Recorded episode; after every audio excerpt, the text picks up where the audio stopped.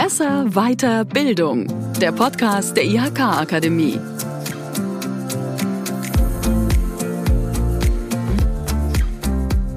Das Thema, das wir heute besprechen, ist nicht unbedingt leicht. Es geht heute um Rückschläge und wie man damit umgeht. Das ist also ein Thema, mit dem wir alle schon mal zu tun hatten im Leben. Im Kleinen oder auch im Großen. Also wenn ich mir zum Beispiel ein nagelneues Auto kaufe und beim ersten Mal einparken am Auto vor mir hängen bleibt, dann ist das ein Rückschlag. Auch wenn der nicht weiter schlimm ist, ist er nur ein Auto. Aber es gibt eben auch Rückschläge, die einen richtig runterziehen können. Im Privatleben, aber eben auch im Beruf. Und weil das eben ein Thema ist, mit dem jeder in Berührung kommt, wollen wir auch in diesem Podcast drüber sprechen. Denn Rückschläge passieren überall im Leben. Immer dann, wenn man sie nicht brauchen kann. Auch in Prüfungssituationen. Wir wollen darüber sprechen, wie ich mich auf Rückschläge vorbereiten kann und was ich tun kann, wenn sie mich treffen. Mein Gesprächsgast heute, den kennt ihr schon aus der Folge, in der wir über Resilienz gesprochen haben. Frau Dr. Ulrike Stefanowski ist wieder bei mir. Hallo, liebe Ulrike. Hallo, liebe Andi. Mein Name ist Andi Christel und ihr hört Besser Weiter Bildung, den Podcast der IHK Akademie, der euch in Prüfungssituationen helfen soll. So, wir haben in einer anderen Folge schon über das Thema Resilienz gesprochen. Sind Rückschläge jetzt nicht ein und dasselbe irgendwie? Tatsächlich ist das Thema sehr ähnlich, denn wer resilient ist, der geht auch mit Rückschlägen ganz anders um nämlich ein Stück weit erfolgreicher, will ich sagen. Mhm. Resiliente Menschen machen im klassischen Sinne aus dem Mist der Vergangenheit den Dünger für ihre Zukunft. Wenn man das mal in so einen dummen Spruch fassen will. Sie drehen es quasi wieder um, den Blickwinkel. Ja, aber ich will sogar noch ein Stück weiter gehen, denn ähm, sie machen tatsächlich daraus was richtig Positives. Auf gut Deutsch, sie lernen, wenn man so will. Und das ist eine sehr wichtige Eigenschaft, wenn man ähm, durch Rückschläge dann auch weiterkommen will im Leben. Sie vermeiden den Rückschlag also nicht klassisch, sondern sie gehen ihn durchaus vielleicht sogar gerne ein mit einem größeren Risiko mhm. im Leben, weil sie wissen, dass sie damit dann so umgehen können, dass sie ein Stück weit höher rauskommen oder stärker rauskommen, als sie reingegangen sind. Jetzt was meinst du? Also wie gehe ich am besten mit Rückschlägen um? Tatsächlich ist auch das eben eine Frage des Mindsets. Mhm. Ähm, wenn wir uns zum Beispiel mal vorstellen, dass wir ja alle schon Rückschläge im Leben hatten, kann sich jeder mal überlegen, wie ist er damit umgegangen? Hat er sich lange darüber gegrämt und eher im Rückschlag vergraben? Mhm. Oder hat er die Möglichkeit genutzt, um zu sagen, wofür war das Ganze gut? Vielleicht ein Beispiel. Ähm, wir alle sind als Kind ganz oft auf die Nase gefallen, als wir es laufen gelernt haben. Mhm. Und jeder von uns hat ähm, diesen Drang, es immer noch ein Stück weit besser zu machen und ist dann immer noch mal aufgestanden und am Schluss haben wir alle das Laufen gelernt. Also theoretisch steckt es in uns, dass wir das können, dass wir mit Rückschlägen und manchmal umso heftiger sie sind, umso mehr lernt man davon, eben erfolgreich umgehen. Und was Gewinner und Verlierer voneinander unterscheidet, ist auch oft genau das. Dass der Gewinner steht das eine Mal mehr auf, während der Verlierer da liegen bleibt. Das werden Sportfans wahrscheinlich verstehen. Thema FC Bayern München, verlorenes Champions League Finale und dann das Jahr drauf haben sie die Champions League gewonnen zum Beispiel, ohne dass ich jetzt der große Fußballfan bin, muss man dazu sagen. also es ist ein grundsätzlicher Modus, eine Haltung, die man zum Leben hat, aber da muss man erstmal hinkommen. Also wenn ich das Kind in mir, das Laufen lernt, schon vergessen habe, es ist nämlich schon ein bisschen lange her, äh, wie bringe ich mich selber denn noch in so eine Einstellung? Ja, vielleicht machen wir dazu ähm, tatsächlich eine ganz konkrete Übung. Gerne. Also nimm dir mal eine Situation in deinem Leben, ähm, die du vielleicht ein Stückchen anders machen wollen würdest. Muss gar nichts Großes sein. So Kleinigkeiten. Mehr Sport. Okay, ja, das ist ja ein hehres, hehres Ziel, das sehr, sehr viele haben. Und da würde jetzt in dem Fall tatsächlich ja auch helfen, dass man sagt, okay, ähm, die Lösung ist schon da, sie steckt aber noch im Arbeitsmantel. Mhm. Und ich freue mich jetzt, dass ich an diese Lösung eben hinkomme. Das heißt, ich ärgere mich nicht darüber, dass ich weniger Sport mache, als ich tue, sondern ich schaue, dass ich den Arbeitsmantel ablege. Und das geht natürlich nur Schritt für Schritt. Das heißt, ähm, ich suggeriere mir ein Stück weit ähm, und stelle mir es im Positivsinne vor, was denn dann ist, wenn ich es geschafft habe. Also, das Gute ist schon mal, dass ich mehr Sport machen möchte, wenn ich dich richtig verstehe. Mhm.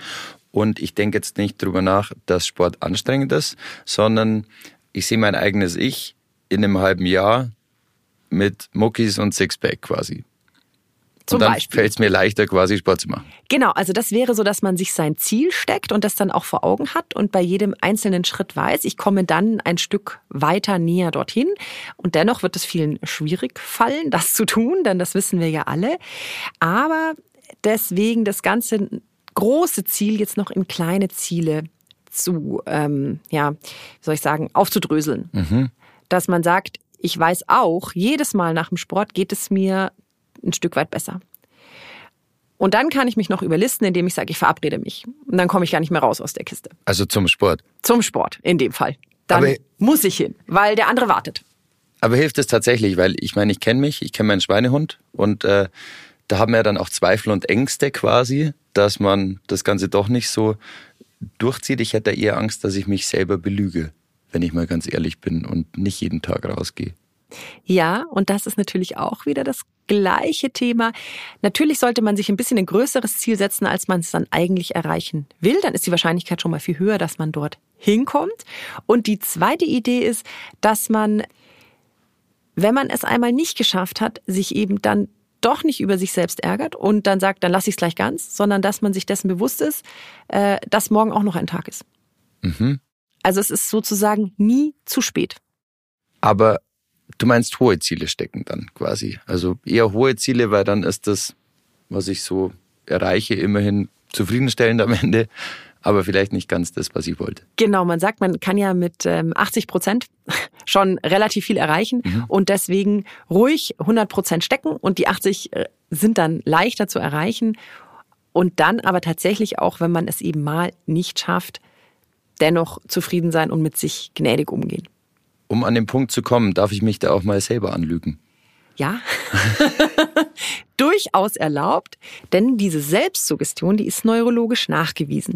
Wenn man sich in so eine positive Stimmung versetzt oder eben zum Beispiel sich suggeriert, ich werde eine gute Note schreiben, ich verliere nicht den Faden, dann schüttet man das Belohnungshormon Dopamin aus. Also auf der Neurotransmitterebene passiert hier etwas und man ist dann positiver und auch leistungsfähiger.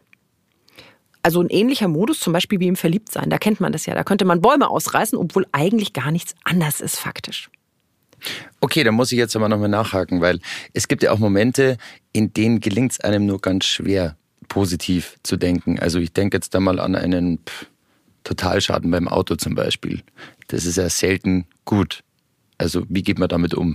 Ja, wenn man in so eine klassische Situation gerät, dass man nur noch negativ denken kann, dann gibt es im Prinzip ähm, zwei Möglichkeiten. Das eine ist, man geht ins richtig Negative und stellt sich vor, ähm, was ist jetzt das Schlimmste, was hier passiert ist, und man schreibt sich wirklich mal auf, um ins logische Denken zurückkommen zu können, dass man eben nicht mehr im Gedankenkarussell ist und nur noch ähm, alles negativ sieht. Und das zweite ist, dass man es umdreht und sagt, wofür war das gut? Ich bleib mal bei dem Beispiel mit dem Auto.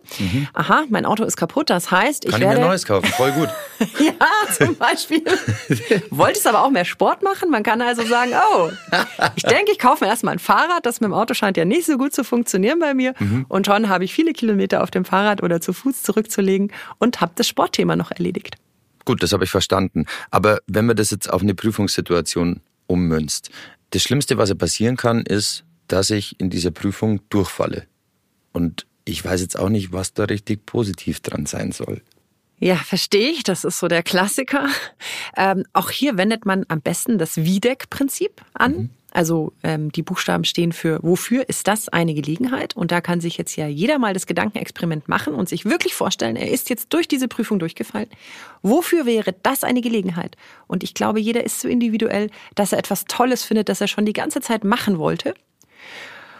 Könnte sein, ich wollte ein Buch schreiben, jetzt habe ich Zeit dafür, ich wollte eigentlich in Urlaub fahren. Und mit dem Prinzip auch, das du gerade schon angesprochen hattest, was ist das Schlimmste, was passieren kann? Was muss ich denn dann wiederholen? Ja, im schlimmsten Fall die gleiche Prüfung nochmal. Ich habe also nochmal Zeit, mich darauf vorzubereiten. Vielleicht schreibe ich dann eine bessere Note. Ja, das ist ja das, was du vorhin schon gesagt hast, dass Rückschläge auch total wichtig sind, um quasi was Tolles zu erreichen. Also ist es dann besser, eine schlechte Note zu schreiben oder ich schreibe die Prüfung einfach nochmal und mache halt dann einen guten Abschluss, oder? Ganz genau. Also die Chance dahinter zu sehen, das ist sicher in der Situation, wo man durchfällt, erstmal sehr schwierig und auch nicht äh, Sinn der Übung, dass man sofort das weghaben will und was anderes macht, sondern durchaus im Thema der Resilienz sich tief reinlegt, ruhig in die Emotionen, die Stärke auch genießt, dann aber eben einmal durchatmet und das Gefühl bekommt, okay, und was genau kann ich aus der Situation jetzt Positives für mich rausziehen und eben einfach mal was anders macht. Was kann denn noch alles schiefgehen bei einer Prüfung? Also ich kann zu spät kommen zum Beispiel. Ja, das ist so ein Klassiker. Davor haben auch die allermeisten ja richtig Angst. Diese Angst bringt einen in der Regel nicht weiter. Deswegen auch da wieder das gleiche Gedankenexperiment. Was würde jetzt schlimmstenfalls passieren, wenn ich zu spät komme? Mhm. Ich habe einfach vielleicht weniger Zeit oder werde ich gar nicht zugelassen. Und wenn man sich das mal durchspielt und es so konkret macht, dann ist die Angst ein bisschen geringer. Denn Angst ist etwas, das nur vor unkonkreten Dingen eigentlich da ist. Sobald man was Konkretes weiß, sinkt eigentlich die Angst, denn dann geht man auch ins lösungsorientierte Denken rein und kann sagen, okay, ähm, wenn ich dann weniger Zeit habe, arbeite ich vielleicht ein Stück weit schneller. Oder wäre auch eine Lösung, einfach fünf Wecker noch schnell zu kaufen, damit es gar nicht so weit kommt. Genau, also natürlich diese klassische S-Bahn früher einplanen oder so. Aber ich denke, das tun die allermeisten ja schon. Die Angst ist ja in der Regel was Diffuses, das überhaupt nicht ähm, real ist. Deswegen auch einfach mal in die Realität übersetzen, was tatsächlich passieren kann. Und wenn es passiert, was ja durchaus noch sein kann, ne, dann tatsächlich wieder nach dem Wiedek-Prinzip arbeiten. Wofür ist das jetzt eine Gelegenheit? Aha, ich kann das Ganze sogar schneller machen und dann freut man sich danach und sagt, ich habe zwar eine drei oder vier geschrieben, aber ich hatte auch eine Viertelstunde weniger Zeit. Das heißt, ich bin eigentlich der Bessere. Also unterm Strich kann man eigentlich sagen, Rückschläge gehören zum Leben dazu und auch zu Prüfungen. Deswegen ist es wichtig, dass man auch lernt, wie man richtig mit ihnen umgeht. Ulrike, vielen lieben Dank, dass du heute da warst und merci für deine wertvollen Tipps. Ja, danke auch. Hat mir viel Spaß gemacht. Also ich habe wahnsinnig viel gelernt. Ich hoffe, euch geht's genauso. Und das ist das Schöne an dem Podcast. Äh, man kann diese Tipps, glaube ich, nicht nur auf Prüfungssituationen, sondern auch aufs echte Leben anwenden. Und ich hoffe, euch hat die Folge wieder gefallen und wir hören uns bei der nächsten wieder. Danke fürs Einschalten und bleibt gesund.